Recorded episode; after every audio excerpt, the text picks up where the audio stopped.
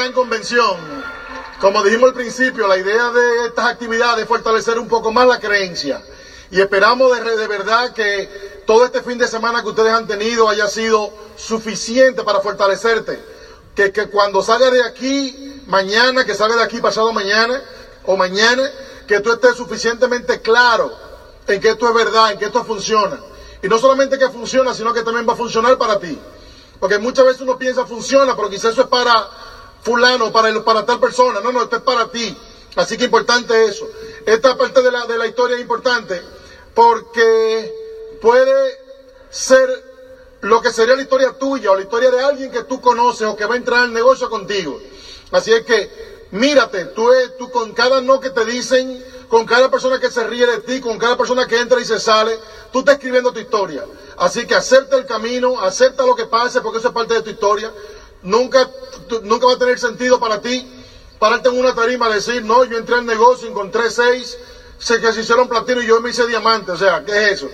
O sea, como que a veces es bueno pasar un poquito de trabajo, ¿verdad que sí? Digo, yo no conozco a nadie que, que haya sido así. Ya no, yo entré, encontré seis, hicieron platino. Así que cada cual tiene su historia porque tenemos retos que vencer. Y es importante que tú lo entiendas, que no nacimos diamantes. La gente ve uno aquí y se cree que uno nació diamante. No nacimos diamante. Fuimos un día invitados igual que tú. Yo entiendo que todos somos un accidente. Como yo estuve hablando anteriormente, ninguno de nosotros soñó con ser diamante. Cuando a ti te preguntaban, cuando tú eras pequeño, ¿qué tú vas a hacer? Tú nunca decías, yo quiero ser diamante. Los hijos nuestros sí, pero en el caso nuestro no. Uno quiere ser abogado, médico, astronauta, lo que sea o somos un, somos un accidente. Alguien te invita a una reunión y tú vas, quizás medio asustado, pero vas. Y es un primer paso importante. Pero decides también quedarte, ir a, ir a otra reunión más y escuchar un audio más y leer un libro. Y, y son decisiones tras decisiones que te van creando ese camino hacia el éxito. Y eso es importante que tú entiendas eso. Así que acepte ese camino. La mayoría soñamos cuando, cuando uno es pequeño, uno sueña con muchas cosas. En el caso mío, yo soñaba con, eh, ser en algún momento eh, eh, pelotero, jugar béisbol, y soñaba viajar el mundo, soñaba, una vida sin deudas, soñaba andar en aviones y en restaurantes. Y cuando yo conocí a Maribel me di cuenta de que me había enamorado de una soñadora. Esa sí es verdad que soñaba con mil cosas. Ella soñaba, ella decía, si hubo otra vida, en esa vida yo tuve que haber sido una princesa, una reina, porque a mí lo que me gustaría tener es una vida de, de aeropuerto en aeropuerto, restaurante en restaurante, de hotel a hotel. Y en el momento que uno escucha eso, uno dice, ah, qué bien, pero uno no lo mira como una posibilidad. Son tan pocas las personas que uno conoce que tienen una vida como esa. Sin embargo, eso era lo que ella quería. Y qué bueno que encontramos un negocio como este, que nos dio esa posibilidad. Así es que a mí siempre me gustaban los autos, de que yo era pequeño me gustaban mucho los carros, me llamaban la atención. Yo dije que si hubo otra vida, yo tuve que haber sido una goma, una llanta o una cosa así, no sé. Me, tengo, me relaciono muchísimo con los vehículos, okay, desde siempre. Okay. Eh, mi papá era cirujano dentista, mi mamá era profesora de escuela, de escuela pública. Okay. Eh, ella siempre, mi papá como dentista ganaba más o menos bien para sobrevivir, para vivir más o menos bien. Nos pudo dar, o le pudo dar educación a todos los hermanos. Somos seis hermanos. Uno, el mayor es médico cardiólogo, coronel de la Fuerza Aérea. Otro es químico de profesión. Otro, eh, una hembra es, es, es, es dentista también. Eh, tengo otro hermano que es dentista, no está ejerciendo la profesión, sino que está ahora mismo trabajando en, en New York. Okay, tengo entonces una hermana que es, que es eh, psicóloga y, y, y, yo estudié arquitectura, pero no me gradué, me faltó una materia para graduarme, me faltó la materia gris. Salí medio bruto. En el caso de Maribel, ella, ella es una historia completamente diferente. Ella es muy inteligente, muy numérica. Gracias a ella, hay gente inteligente en mi casa. Ella estudió en, en, la, en los Estados Unidos, se graduó summa cum laude, con todos los honores. Okay, eh, igualito que yo, pero al revés, ¿tú entiendes? Así es que eh, ella, ella logró eso sabiendo siempre que queríamos negocios, siempre queríamos negocios. Mi papá, aunque mi papá fue profesionista, como dicen ustedes, fue profesional, lo, lo, que él se ganaba nos permitía una educación, no, pero no nos permitía una vida, una vida de lujo, ni mucho menos, sino una vida sobrevivir más o menos, más o menos bien. Sin embargo, mi mamá, mira esto, mi mamá era profesora, pero al mismo tiempo ella siempre iba de, la República Dominicana a Puerto Rico, ella viajaba a comprar cosas. Ella compraba cosas y vendía cosas. Y yo me di cuenta, yo me di cuenta que la vida un poquito mejor que nosotros llevamos fue gracias a que mi mamá iba a, Santa Puerto Rico, compraba zapatos, compraba ropa, lo vendía y ese extra era lo que nos daba un poquito de mejor calidad de vida. Usábamos ropa nueva gracias a que mi mamá buscaba ese dinerito extra. O sea que yo observaba y yo me daba cuenta de la importancia del dinero extra, de hacer algo extra. Yo entendía eso. Yo era de cuatro hermanos yo era el más pequeño. Y uno iba heredando, yo no sé si ustedes conocen gente que le pasa eso, uno iba heredando la ropa. Como yo era el más pequeño, cuando a mí me tocaban ya, los calcetines ya tenían, ya lo habían cosido, teniendo los, los calzoncillos también ya lo habían cosido. A mí me tocaba todo después que los otros cuatro ya lo habían usado, los tenis, los zapatos, era lo mismo. Así es que, pero gracias a ellos una, una diferencia en eso. Y yo recuerdo que cada vez que mi mamá llegaba, mis hermanos mayores que yo querían burlarse de ella porque ella hacía negocio y le, decían cosas como nego, nego, nego, como de negociante, como nego, como si fuera algo malo. Y yo no entendía. Yo no entendía por qué hacían eso. Yo le decía, mami, ¿por qué ellos te dicen eso? Y ellos me decían, mi hijo, ellos no entienden. Ellos no entienden. Pero yo entendía. Y yo creo que yo vi eso en ella y, y empecé también a buscar así, pendiente de los negocios. Y siendo muchacho, yo buscaba cosas que vender, yo compraba pececitos y lo vendía. Yo siempre estaba buscando, hacía chichigua, papalote, no sé cómo usted le llama, la cosa, eh, hacía y lo vendía. Siempre estaba así más o menos haciendo lo mismo que ella. Y mis hermanos se reían de mí también. Y mi mamá siempre me decía, mi hijo, ellos no entienden, ellos no entienden. si, si tú estás entendiendo lo que estamos hablando. Yo te lo digo porque tan pronto aparece una persona que quiere hacer algo diferente, el que no entiende se quiere burlar de ellos. Y se quiere burlar por eso mismo, porque no entienden. Y la gente tonta se ríe cuando no entienden algo. Así que va a haber gente que no va a entender el negocio que tú estás haciendo y los tontos se van a reír de ti. Pero se están riendo de su propia ignorancia. Porque si ya profundizaran un poco más y se dieran cuenta de que esto es una tendencia, de que esto es un negocio que da libertad financiera, que tiene que ver con redes, ellos no se rieran. Así que déjalos quietos que se rían. Ellos no entienden. Así ya lo quiero que se rían. Porque al final te vas a reír tú, como pasó con nosotros. Así es que con esa mentalidad de empresario, con esa mentalidad de vender y de, hacer negocio, nos fuimos a los Estados Unidos. Vinimos específicamente a New York. No nos fuimos a Nueva York porque le gustaba el frío. ¿Por ustedes creen que la gente se va para los Estados Unidos porque le gustan los Estados Unidos? Es bonito Estados Unidos. Yo entiendo que la mayoría de la gente nos vamos, en el caso mío, a buscar oportunidades. Yo me fui a New York a buscar oportunidades. A veces yo le pregunto a personas, ¿a qué tú viniste aquí en los Estados Unidos? Y alguna persona me dice, no, yo vine, a buscar trabajo. Si tú viniste a buscar trabajo, ¿sabes lo que tú vas a conseguir? Trabajo. ¿Quién se dio cuenta que trabajando nadie se hace libre financieramente? ¿Ok? Yo, me, yo, cuando, yo, cuando yo entendí eso, yo entendí que yo tenía que buscar oportunidades. Y como vine a buscar oportunidades, estaba siempre buscando oportunidades, con un radar, buscando oportunidades. Y encontré varias oportunidades. Pero cuando uno llega a Estados Unidos, en el caso nuestro, Maribel llegó y trabajó en factoría, trabajó en fábricas, trabajó de peluquera, hizo diferentes cosas. En el caso mío, lo mismo. Yo llegué donde algunos familiares míos, ¿ok? Y yo trabajé en lo que ellos hacían. ¿Qué hacen ellos? Trabajaban en fábrica. Así es que si ellos trabajan en fábrica, cuando tú le dices a ellos, o tú sales a buscar empleo, ¿quién te ayuda a buscar empleo? Esa misma gente que están cerca de ti. Así que ellos, si ellos trabajan en fábrica, ¿qué tú crees que ellos te van a conseguir? En fábrica o en tiendas ah, eh, o, en tiendas de ropa y cosas así. Así que yo trabajé en fábrica, la primera fábrica que yo trabajé era una fábrica de peluche, de esos muñecos de peluche, después trabajé en una fábrica de tela. Yo sé lo que es no tener, yo sé lo que es no tener 3 dólares con 50 centavos para comprar un arroz con pollo. Yo sé lo que es no tener 3, dólares o tener un dólar para tomar un tren. Yo sé lo que es eso. Yo sé lo que es tocar puertas apartamento por apartamento, en un edificio completo, apartamento por apartamento.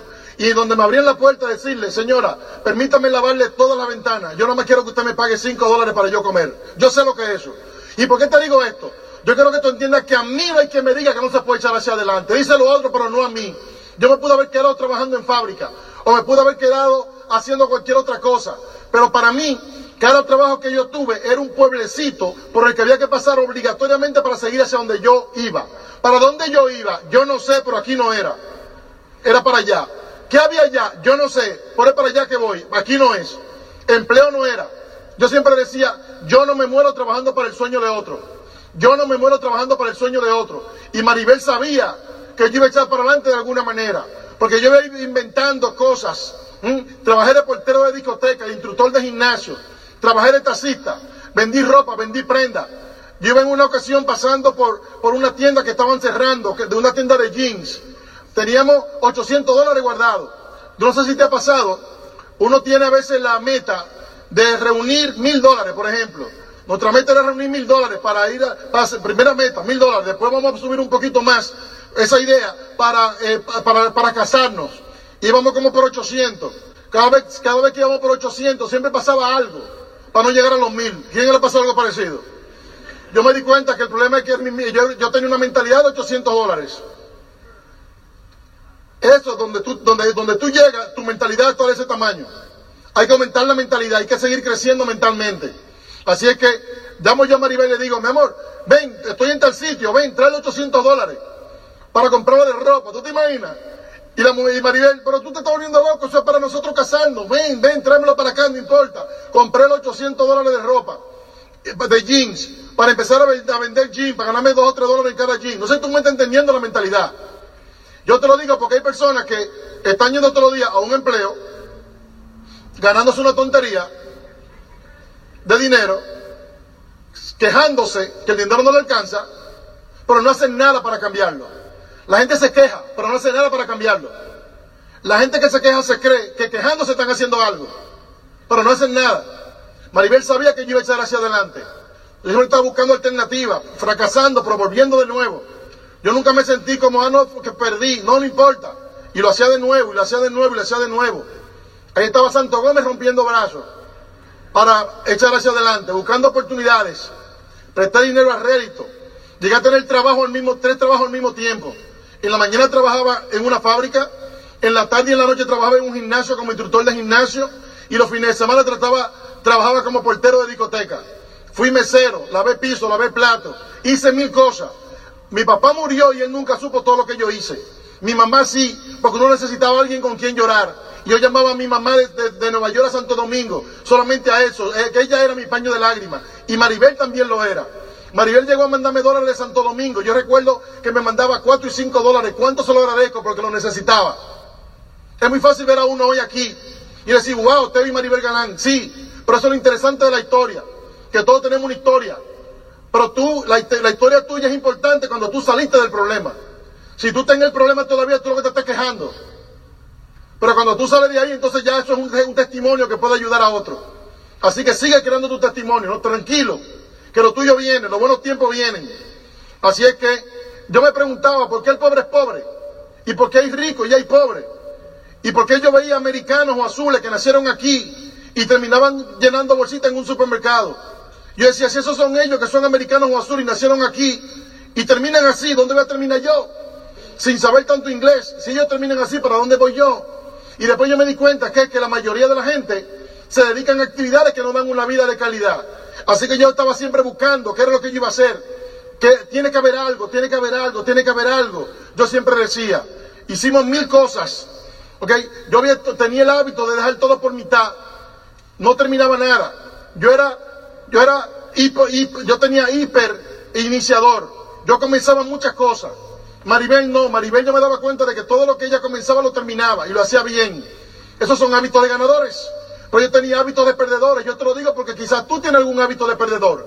¿Qué es lo que no te permite tú lograr las cosas que tú quieres? Tranquilo. Lo importante es que tú tienes en la mano un programa educativo, un sistema de reeducación. Si tú supieras cómo vivir mejor, ya tú vivieras mejor.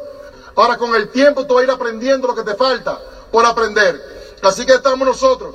Siempre le ponía pasión a todo. Yo siempre trataba de hacerlo lo mejor posible. En empleos, de, fábrica, lo que sea, en poco tiempo yo siempre llegaba a ganar más que la mayoría. O llegaba en cuestión de tres meses, cuatro meses, a ganar lo que personas que tenían allí cinco años, diez años, quince años ganaban. Mira lo que te estoy diciendo. ¿Por qué? Porque yo siempre trataba de dar lo mejor de mí donde quiera que yo estaba. Y yo te invito a que hagas eso. Yo te invito a que en tu empleo o donde quiera que tú estés, dé lo mejor de ti. Que el día que tú te vayas, haya que buscar dos para que hagan tu trabajo. Y yo recuerdo trabajando en factoría. La mayoría de los, de los demás, con su mentalidad limitada, con su mentalidad mediocre, estaban esperando antes de que sonara el timbre para que terminara. Ya ellos estaban ya dando vueltas. Llegaban tarde en el último minuto, era que ponchaban tarjeta. No sé si tú me estás entendiendo lo que estamos hablando.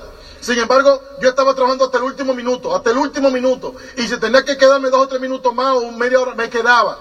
Los amigos me decían, tú estás loco, tú eres un tonto, tú eres un estúpido, te están explotando. Yo decía, ¿quién me está explotando? Aquí no hay nadie. ¿Quién me está explotando? Aquí no está ningún jefe. Y yo le decía, ¿tú sabes qué es lo que pasa? Que algún día, algún día yo voy a tener mi negocio propio. Estoy hablando trabajando en fábrica. Yo le decía a mis compañeros, algún día voy a tener mi negocio propio. Y cuando yo tenga mi negocio propio, yo quiero encontrar gente como yo, que den el todo por el todo, no vagos como tú, que no hacen nada. Pero tú es la mentalidad que yo tenía.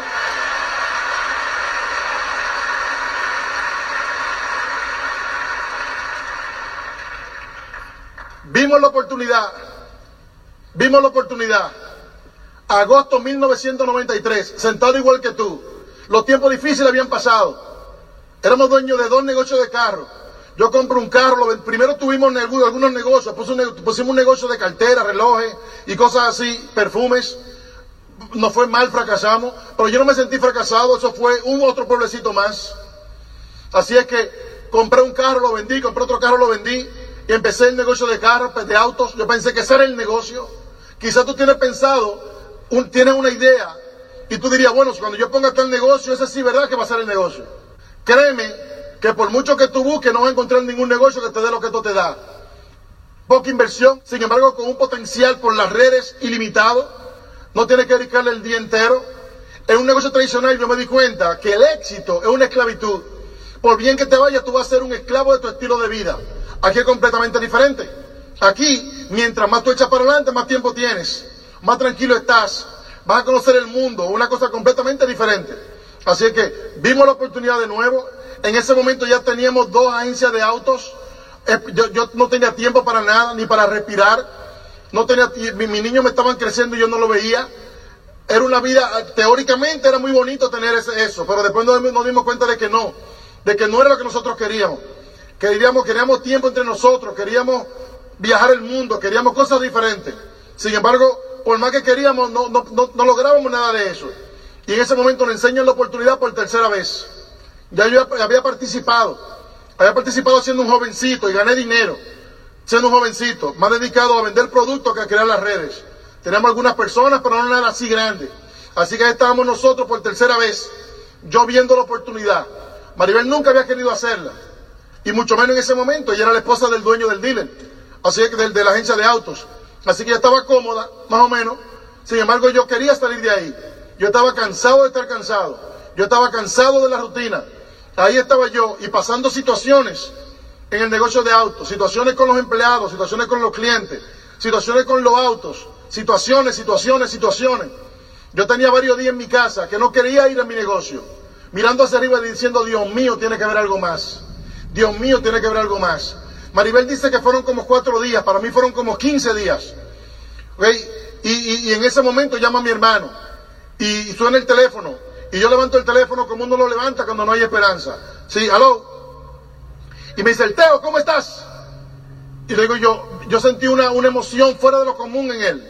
Le digo yo, oh, oh, bien, bien, ¿y tú? Y me dice él, exageradamente bien. Por poco se me cae el teléfono, este hombre tan positivo, con todas estas situaciones, y este hombre tan contento, tan feliz. Digo yo, ¿y qué, y qué pasó? me dice, eh, ¿qué tú vas a hacer esta noche? Le digo yo, no, no, estoy aquí tranquilo. Mira, vamos a hacer, permíteme, yo, ya él me había hablado de nuevo, ya yo había estado dos veces en el negocio. A mí no me interesaba, esto no era una opción. Pero en ese momento, en ese momento yo estaba buscando algo más. En ese momento. Quizás 15 días antes no, pero en ese momento yo estaba buscando algo más. ¿Por qué te digo esto? Porque probablemente hay personas a quien tú les has hablado en el pasado y que en ese momento ellos no estaban buscando algo. Quizás ahora sí están buscando. El trabajo tuyo y mío es mantener esa, esperanza para las personas. Así que me habla de nuevo y en ese momento yo estaba listo. Me dice, préstame tu casa para hacer una reunión. Invita a alguno de los muchachos para mí, dice él que para él. Pero como yo estaba buscando algo, y todo fue diferente. Yo empecé a llamar a la gente, a todas nuestras amistades con entusiasmo. Y empecé a llamar a, mi, a mis amigos, a todos nuestros eh, compañeros y todo eso. Hicimos un par de reuniones en mi casa mi casa era bastante amplia, así que por eso quería usarla. Así que yo tenía allí muchos de los invitados. Él decía que para él, pero ya yo estaba pensando que era para mí. Porque yo conocía más o menos el negocio. Así que ahí estábamos nosotros. 20 invitados, 30 invitados. Mi hermano dio el plan, enseñó el plan. Yo no sé lo que él habló. Yo lo que sé que en esa reunión, ¿sabe cuántas personas entraron? Ninguno. Él usó la cita para otra reunión más. Invitamos 20, 30 invitados más. Como nosotros teníamos credibilidad, teníamos negocio, etcétera, la gente, la gente iba. Nos enseñaron cómo invitar correctamente. Así es que, segunda reunión, la sala llena de nuevo. Mi hermano explicó el plan de nuevo. ¿Sabe cuánta gente entraron? Ninguno. Tercera reunión, lo mismo. Hizo varias reuniones y entre todo el mundo nadie entró, 60. Todos nuestros, todas nuestras amistades, todos nuestros familiares, toda la gente nuestra nos dijeron que no, nadie quería. Y, y Maribel me decía, mi amor, nadie quiere. Yo le decía, ¿cómo que nadie quiere? Yo quiero.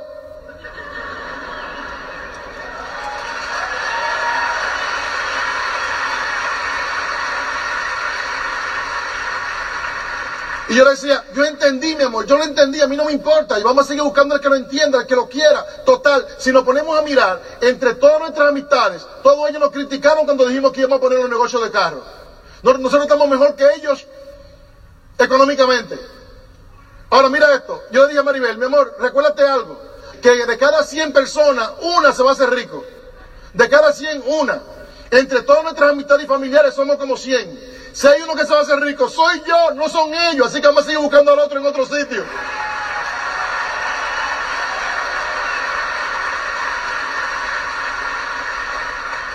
Así es que empezamos a hacer todo lo que había que hacer. Empezamos a consumir todos los productos.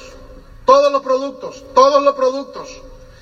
Y eso es algo muy importante. Hay personas que comienzan a hacer este, este negocio y la parte principal, que es consumir, no la hacen. Yo tengo una pregunta.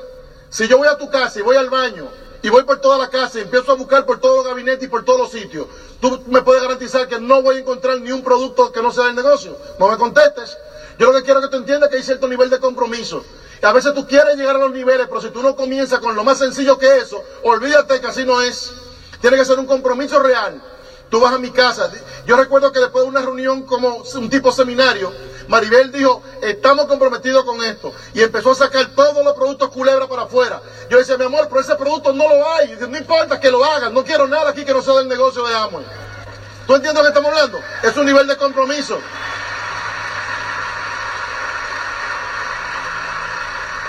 Empezamos a dar el plan, fuimos a una convención, nos dijeron hay una convención en República Dominicana. Oye esto, nosotros vivíamos en New York, no vivíamos en República Dominicana, vivíamos en New York, pero la convención era en República Dominicana.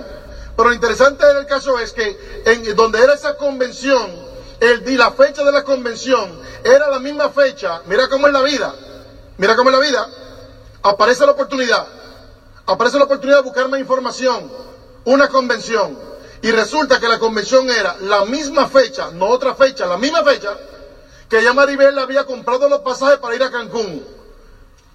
La misma fecha. Ya había comprado los pasajes, ya tenía la estadía en los hoteles, la misma fecha. Cualquier persona hubiera dicho, ¿y qué tú crees que yo haga? Yo no voy a poder ir a la convención, ¿y qué tú crees que yo haga? Ya tenemos los pasajes, ¿cierto o falso? Pero uno tiene que tomar decisiones empresariales. Maribel dijo, nos vamos para la convención. Y yo dije, nos vamos para la convención. La mejor decisión que hemos tomado. Fíjate que, que fin es la línea entre ganar y perder. Es tan fino como el hilo de una decisión.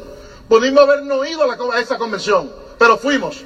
Y esa convención fue determinante en el negocio nuestro, porque allí tomamos la decisión. Yo no sé si esta fue tu convención, yo no sé si ya tú saliste de aquí tocado. Hay una convención que te toca y esa noche tú no duermes, porque ya tú sabes que es cuestión de tiempo y espacio para lograr las cosas que tú quieres. Así es que salimos de esa convención encendido, prendido, decidido que íbamos a hacer esto. Y mira qué pasó. Tú recuerdas que toda la gente que habíamos hablado nos habían dicho que no. Vamos a la convención, regresamos de la convención y la gente empieza a entrar. ¿Qué diferencia hubo? Cuando tú estás seguro que tú vas hacia algún, algún lugar, se te nota. Y la gente quiere seguir gente que saben hacia dónde van. Si se te ve el miedo, la gente no va a querer entrar contigo. Así que empezamos a hablar con la gente, gente empezaron a entrar, gente empezaron a salir, pero nosotros seguíamos buscando el próximo, buscando el próximo. A los ocho meses llegamos al 25%. Nosotros dijimos, vamos a darle un año, el todo por el todo, un año. Para, no para hacernos ricos, sino para saber si seguíamos. A los ocho meses, 25%. Dos meses después nos hicimos Rubí. En Rubí empezamos a viajar, a dar, a seminarios en diferentes partes. En dos años, dos años y algo llegamos al nivel de Esmeralda. En este, un par de meses después vendimos los negocios de carro. Hace 18 años, 18 años que vivimos solamente de esto. 18 años viviendo solamente de esto. 18 años que no sabemos lo que es levantarnos para ir a un empleo ni a un negocio tradicional esclavizante. 18 años que yo me levanto todos los días a las 6 de la mañana a correr, a correr la cortina para seguir durmiendo. Duermo como hasta las 9, hasta las 10, viajando el mundo, haciendo las cosas que nosotros queremos. No deudas. Una vida tranquilo, relax, una vida como cualquiera la quisiera. Pero es importante que te entienda eso. Podemos pasarte mil videos donde tú vas a ver mil lugares que hemos estado, hemos estado prácticamente en el mundo entero. Hemos estado, el, año, hace un par de años estuvimos en diferentes partes en un crucero por el Mediterráneo, estuvimos en Italia, hemos estado en Italia, en Francia, hemos estado en Chile, en Costa Rica, Aruba, Curazao, Venezuela, Colombia, hemos estado en México, hemos estado prácticamente en el mundo entero. Y, y ustedes vieron un video ahorita de un viaje. Si te gusta viajar, te vas a cansar de viajar. El mundo te espera. Abre tu mente a las posibilidades. De, hace poco tiempo estuvimos en África. Estuvimos que la corporación, el, viaje de crecimiento, fuimos a Sudáfrica, fuimos, fuimos a la pirámide de Egipto, fuimos, estuvimos en un crucero en el Nilo, cenando en un crucero en el Nilo. Una vida maravillosa. Así que los quiero mucho, los dejo con Maribel para que ya termine. Bueno.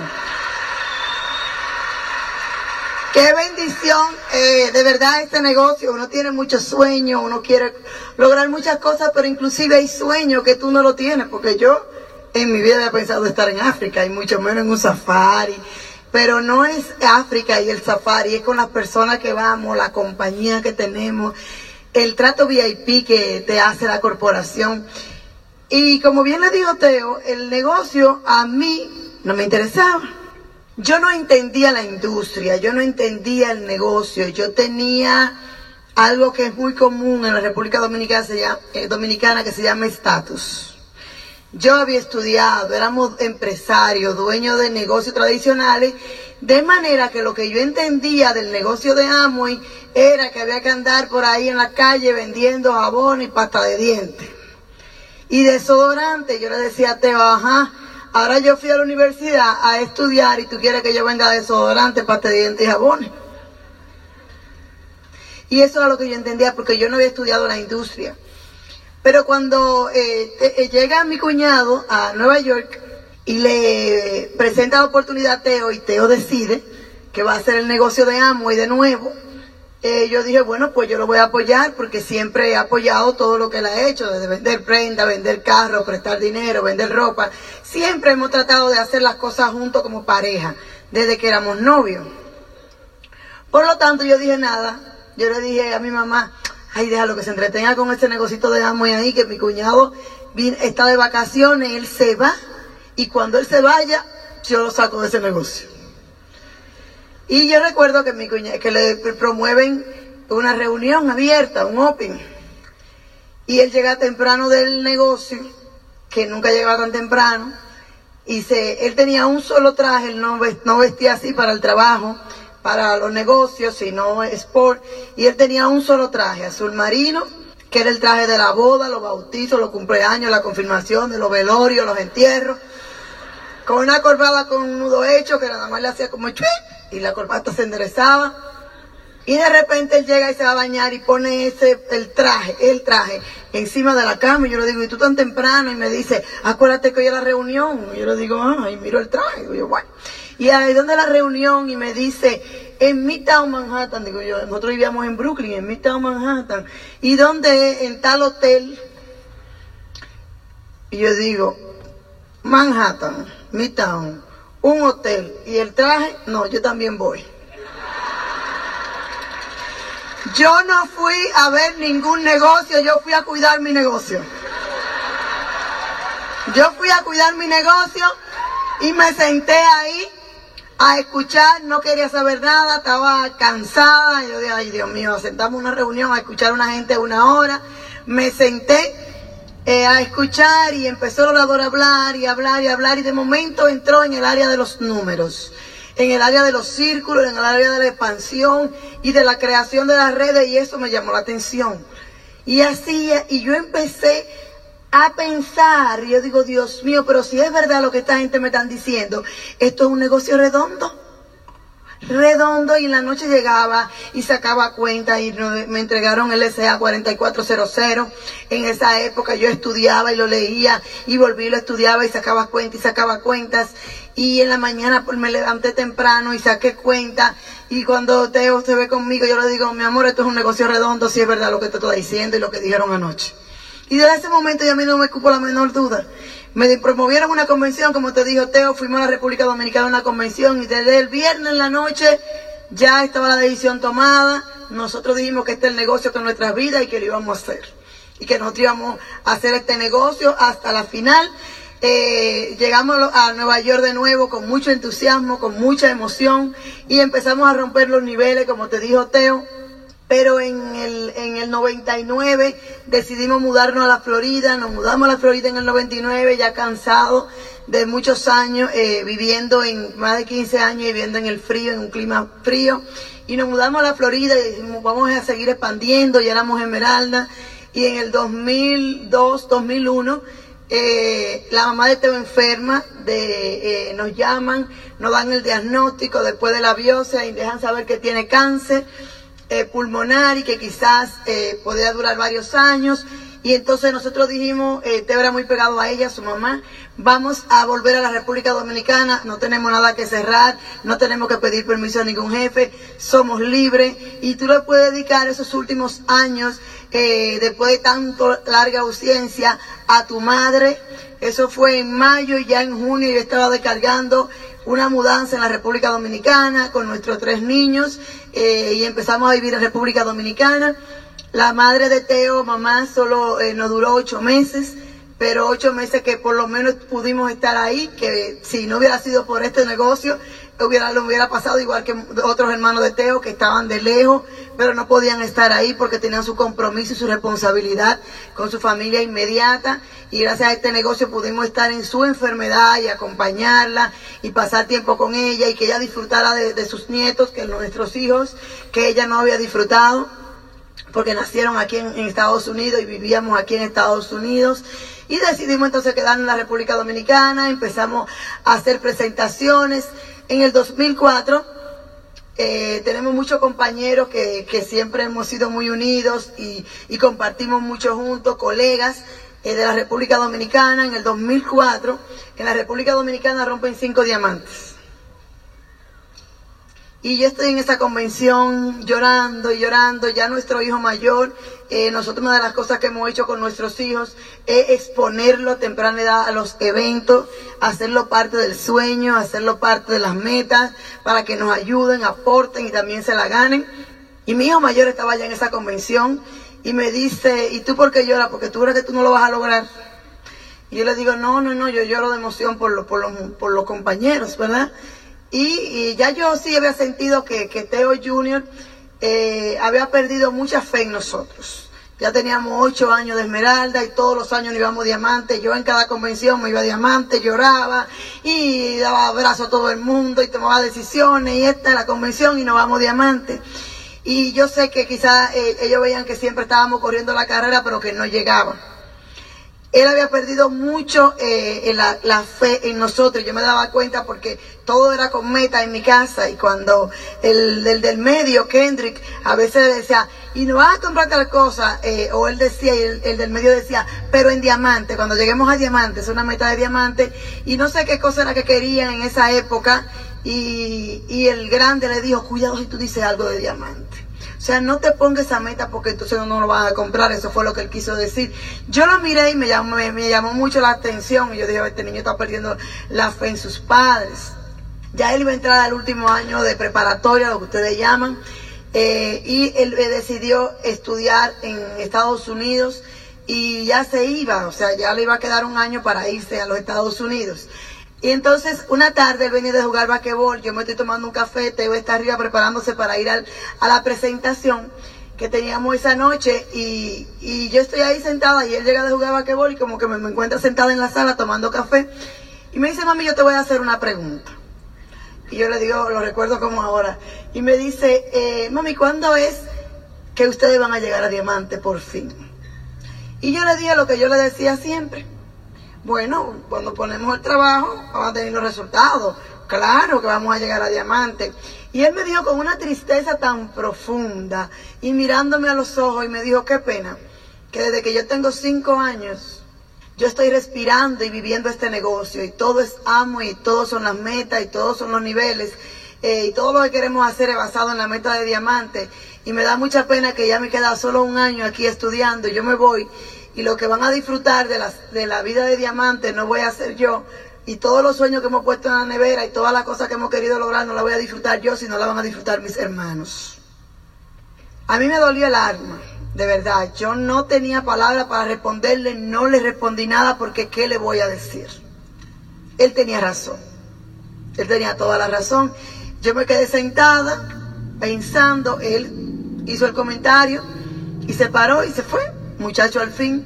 Y yo subí a la habitación llorando y estaba muy mal y le dije a Teo que estaba en el baño, mi amor, ven acá. Y, Óyeme, nos vamos diamante. Y Teo había escuchado eso desde que yo entré al negocio, que no íbamos diamante. Y me dijo, ay, sí, mi amor, claro, nos vamos diamante. Como quien dice, estamos en el negocio para irnos diamante, ¿verdad? Y yo le digo, no es que tú no has entendido. Y él se devuelve, yo no soy llorona. Y cuando él me ve llorar, él dice, ¿qué pasó? Yo le cuento lo que, está, lo que me pasó abajo con el niño. Y entonces yo le dije, ¿tú estás listo para la carrera? Y él me dijo, yo siempre he estado listo para la carrera, estaba esperándote a ti. Eh, entonces yo le dije, bueno, eh, yo estoy lista para la carrera, Teo entró al baño y yo hice una oración. Yo le dije, Señor, yo he querido hacer esto en tu tiempo. En mi tiempo yo quiero hacerlo en tu tiempo. Si es el momento de nosotros correr la carrera para diamantes, por nosotros estamos listos para correr. Pero yo quiero que sea con tu bendición y que tú me dejes saber. Y esa noche cuando llegamos del plan, eh, nos llamó una persona que había estado inactiva por mucho tiempo y nos dijo que estaba pensando en nosotros y que se iba a activar de nuevo. Y en la mañana cuando venimos del gimnasio, me llama una muchacha de, Providencia eh, y me dice que no pasó la noche entera pensando en nosotros, soñándose con nosotros, eh, que no podía dormir, que el número lo consiguió en la corporación, porque la última vez que la vimos, nosotros vivíamos en Brooklyn, varios años atrás, y que se iba otra vez a iniciar en el negocio de nuevo porque ya ah, tenía que hacer este negocio también. Y en ese momento yo dije, Dios mío, una llamada anoche de uno que hace años que no se veía de una llamada hoy en la mañana de otra que hace años que no se veía de ella. Y le voy a comentar algo y le voy a confesar algo. Empezamos a revivir el sueño, empezamos a correr. Mi casa se armó toda para hacer diamante. Mis hijos entendían que estábamos en la carrera. Entraban caja de pizza cuando no había muchacha que estuviera haciendo la comida. Yo no veía los regueros, yo no veía nada. Yo veía eh, la fusión, yo veía el enfoque, yo veía eh, eh, el, sueño. Veíamos el diamante, le dábamos duro, hacíamos reuniones. Yo me di cuenta que el mejor equipo de trabajo yo lo tenía que hacer la conteo y que Teo era una máquina de dar planes. Que si yo le preparaba una agenda, él iba a cumplir con esa agenda, y si eran 20 planes, él iba a dar 20 planes al día. Me di cuenta de eso y dije, mi mejor recurso es mi marido, esa es mi máquina de dar planes, vamos a hacer agenda. Y a las asesorías se ponían a las 2 de la mañana, a la 1 de la mañana, a las 12 de la noche, cuando terminábamos con los planes de todo el día. Y se armó el espíritu y se armó la energía y se armó el entusiasmo en mi casa por ese año. Y en septiembre del 2005 nos estaban reconociendo a Teo y a Maribel Galán como dos nuevos diamante. Y la gente dice, le tomó hoy 12 años llegar a diamante, le tomó 10 años llegar, realmente eran 10 años llegar a diamante. Yo le dije, no, no nos tomó 10 años llegar a diamante, nos tomó un año llegar a diamante. Nos tomó un año y diez meses llegar a Esmeralda y después nos tomó un año llegar a Diamante. Porque fue una decisión y nuestro negocio no estaba diferente a cuando tomamos la decisión. Tu negocio, tú vas a tomar una decisión este fin de semana. Y tú puedes decir, pero yo, no, yo necesito tres líneas para Esmeralda y quizás tengo una o no tengo ninguna. No importa. Porque no importa cómo esté tu negocio estructurado hoy. Lo que importa es la decisión que tú tomes y entonces tú lo vas a estructurar. Y el año fiscal está joven. Apenas estamos comenzando un año fiscal. Usted puede romper el nivel que usted quiera. Y las cosas y la vida empieza a cambiar. Tú rompes un nivel. Pero primero tienes que romper tu nivel mental y tomar una decisión.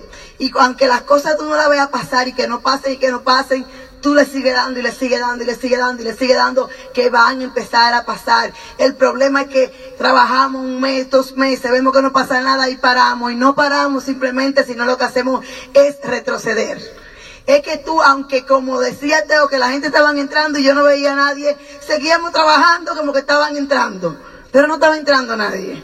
Pero llegó un momento que sí empezaron a entrar, porque es la visión, es la visualización del líder y la convicción que tú tengas lo que va a funcionarte en este negocio. No importa si tú eres un 3% y estás ahí sentado comenzando, tú puedes terminar este año como tú lo decidas. Tenemos un año, estamos en el, en el mes número 2, tenemos 10 meses, 11 meses para lograr cosas con este negocio y la vida, Señor, le puede cambiar como cambió la vida de nosotros porque éramos esmeralda por ocho meses, cómodo, por ocho años, perdón, cómodo, pero nada como llegar a diamante.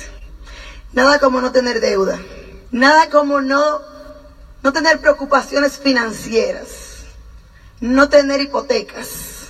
Tener tarjetitas mágicas como la que yo tengo, que nunca me las rechazan, porque uso mi, mi tarjeta de débito, que hay mucho dinero en esa cuenta del banco y a mí no me importa y siempre está pasando. Yo quería una cosa de esa. Que yo comprara lo que quisiera a la tienda y comprar lo que yo quiera. Y no hay que ya niñas, no hay que contarle las cosas a los maridos. Ese vestido que tú dices, ay, pero tú no me lo has visto, tú eres viejo. Todos en algún momento lo hemos hecho. Y eso No, pero esos zapatos van en oferta, por eso fue que yo lo compré. Ya no hay necesidad de eso. ¿Sabes por qué? Porque tú estás trabajando como él y te lo gana como él. Yo no pido permiso para yo gastar en herramientas de trabajo. Yo compro lo que yo quiera. Yo compro lo que me guste porque yo me lo gano junto con él. Él lo compra en carro, que eso es lo que le gusta. A mí me gustan otras cosas. Yo en estudio le dije, hay una cartera que cuesta tanto y le abrió los ojos y yo, cuidado. Dice, no, no, no. Si a ti te gusta, está bien. Qué bueno es hacer eso y qué bueno poder ayudar a instituciones benéficas.